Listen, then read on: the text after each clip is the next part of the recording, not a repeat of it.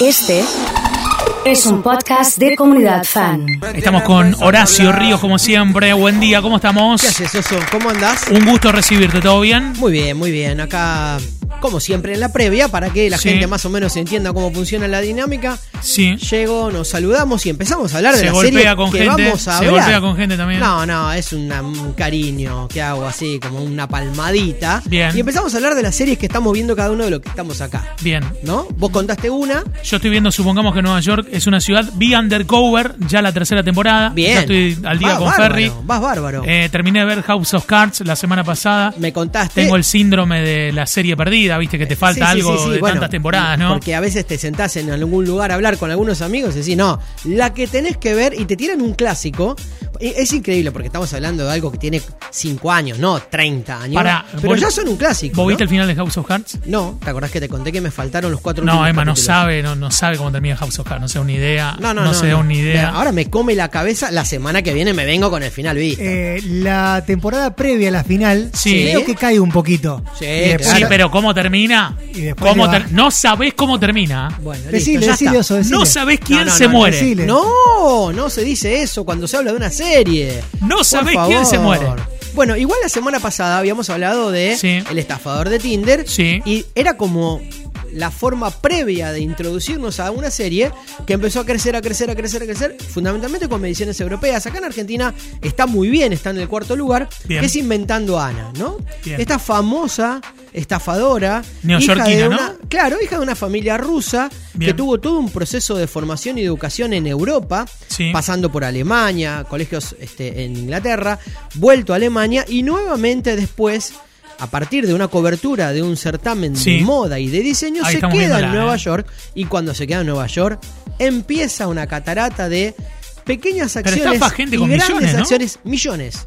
Se calcula que fueron 200 millones de dólares, pero acá la diferencia, por eso hay algo eh, medio folclórico dentro de, de- esta, de este personaje que la convierte, no en un Robin Hood porque no la repartía tanto, la gastaba, la gastaba con sus amistades, con su entorno, con su grupo, vivía extremadamente bien. Ahora, cuando hacía un lazo afectivo lo hacía al punto de compartir estadías en hoteles en Marruecos de 7 mil dólares la noche, por ejemplo. O sea, era generosa. Qué hermoso. Y ella hacía y tenía un sistema muy distinto al estafador de, de Tinder, eh, que más o menos se basaba en la apertura de cuentas fantasmas, en pagar cuentas con eh, cuentas espejo, cosas que vas a ir ent- entendiendo en la serie. La serie tiene la posibilidad de que vos la tomes como un entretenimiento o trates de profundizar y aprender algo que asombrosamente te deja ver el, el- el mercado eh, narrativo americano cuando te pone Bien. una serie de este tipo, que es cómo estafar. Mira, La, la historia es una historia original. O sea, o sea, existió Ana. el personaje existe, existe todavía hoy. Bien. Fue detenida, eh, est- está am- amparada en una cantidad de relatos verídicos. Le vende ella la Qué obra. buena vida, estoy mirando las imágenes, qué buena vida. Le vende ella la obra a Netflix en 230 mil dólares, los derechos de la realización de la obra. ¿Eso es mucho, es poco? Es poco. Es la verdad que me llamó la atención. Me pareció muy barata la, la vida de, de Pero, esta chica. pero con va a dar- 230 mil dólares, ¿cómo que pasamos unos años al frente? Sí, lo que pasa es que ella. No, sí, vamos a hablar de la vida real, no de la serie. ¿eh? Ella sale, sale de prisión después de cumplir dos años y pocos meses detenida. Y es increíble lo que le pasa. Sale de prisión, le dan la libertad y la vuelven a meter preso y sigue presa ahora. ¿Saben por qué? Se le venció la visa de Estados Unidos. No, por eso la metieron en Increíble, La cana. vuelven a meter presa y no sabe ella Che, cuándo va saqué a la cuenta 230 Sí, en miles de dólares. sí. Por eh, cuatro años saqué por 48 meses. Sí. Como para decir, vivo cuatro Vamos, años con más esto. o menos. Un sueldito de 4.800 dólares por mes. Le alcanza. Sí, a Le 2.15 le- se lo saco ahora. a Ahora ver. está viviendo del Estado americano. Un palo, un palito, Está detenida. un palito. Eh, Está detenida, así es que caro no Nueva va a York, poder, ¿eh? ¿no? Es caro Nueva York Es caro, sí, encima. Con un palo estoy bien. La cárcel de Nueva York es barata, parece Sí, para ella, sí, pero sí. es cara. Le hicieron una broma de, de- de si iba a, a poder verse, si iba a soportar ver su propia historia ficcionada. Obviamente que su comentario fue: No creo que en esta situación en la que esté ahora Bien. pueda ver Netflix, pero bueno, de todos modos, cuando salga, quizás me anime a verla. Bien. Es una serie con excelentes, buenísimas actuaciones. Sí. ¿eh? Es para los fanáticos de quienes,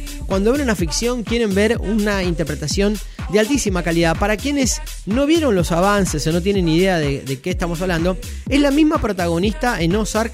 eh, es, es la empleada del matrimonio, la encargada del Ah. casino en Ozark. Es una intérprete de solo 26 años, es una actriz increíble y, y- y tiene en su, en su posibilidad de, de- de interpretación a Ana Sorroquín, que es igual el apellido de... De, De Coti. De Coti. De Coti, este, mira. Que es una ciudadana rusa que Del yerno de Marcelo. dice exactamente que Sí. dice ser en distintos ámbitos de Nueva York distintas cosas. En unos ámbitos dice ser hija de un potentado ruso que acaba de fallecer, eh, del cual va a recibir una herencia. Bien. En otras, ser la hija de un señor que había sido mecenas de la- del arte y la cultura y tenía muchas obras para vender.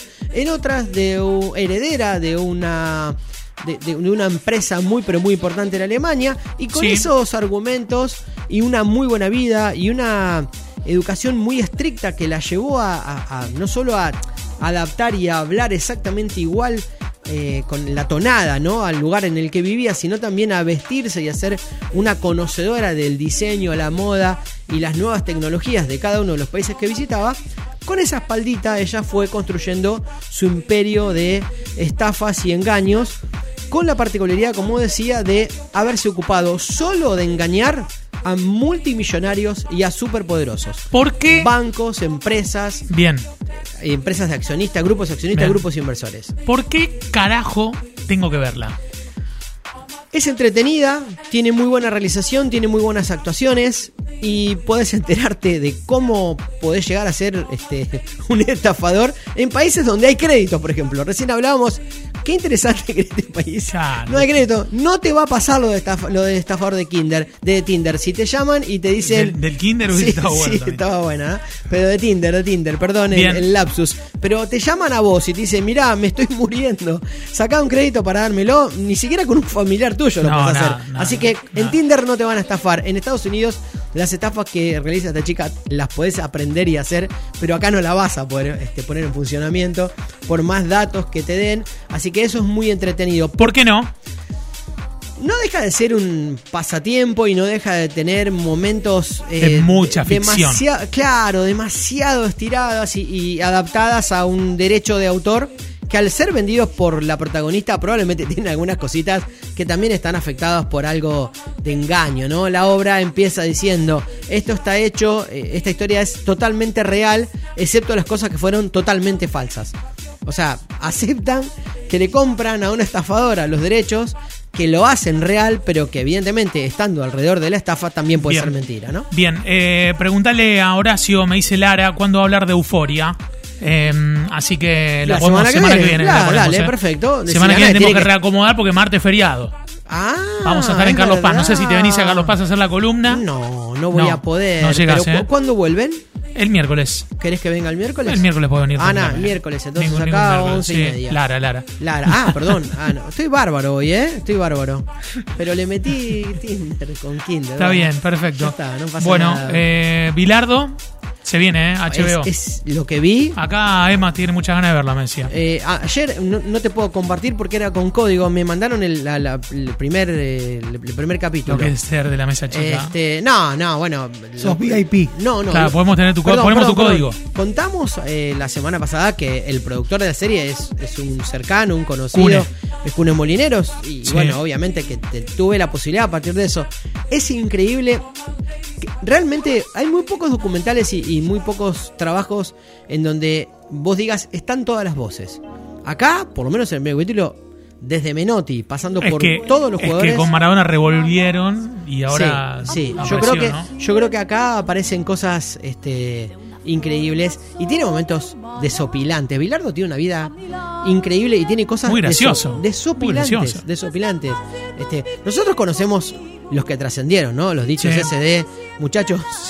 to- Sería buenísimo que le demos la pelota a los que tomaron el desayuno con nosotros, desde esa pasando por, Claro. por códigos El partido perfecto es 0 a 0, sin ninguna ocasión de gol, nadie se equivocó, dice. Exactamente. O sea, por ejemplo. Pero, bueno, o, o- o esa o la acción de salir a comprar todos los periódicos de la zona en donde estaba el hotel de la selección concentrado, en donde en la tapa decía que eran un desastre y que de ninguna manera iban a llegar a ningún lado, ¿no? Millones de anécdotas que lo pintan como era y como es. eh, y bueno, anexos a un momento muy particular. Él eh, no, sabe casi nada de lo que está pasando. Fue distinguido por, por la FIFA y por la Conmebol eh, como un técnico honorario. Eh, eso lo pudimos ver la semana pasada en las redes. Pero bueno, tiene su reconocimiento, tiene su serie y me parece que va a ser muy pero muy interesante. Para los que no tienen HBO, Sí, paciencia. bien. ¿eh? Ahora no lo van a poder ver si no lo van Bien. a pagar. Pero ya hay negociaciones para abrir la serie en, en poco tiempo, en un periodo más corto de lo que habitualmente en las plataformas se demora, y pasarla a un canal donde esto se pueda compartir en forma más masiva. Bien, excelente y muchas gracias como siempre. ¿eh? Nos vemos.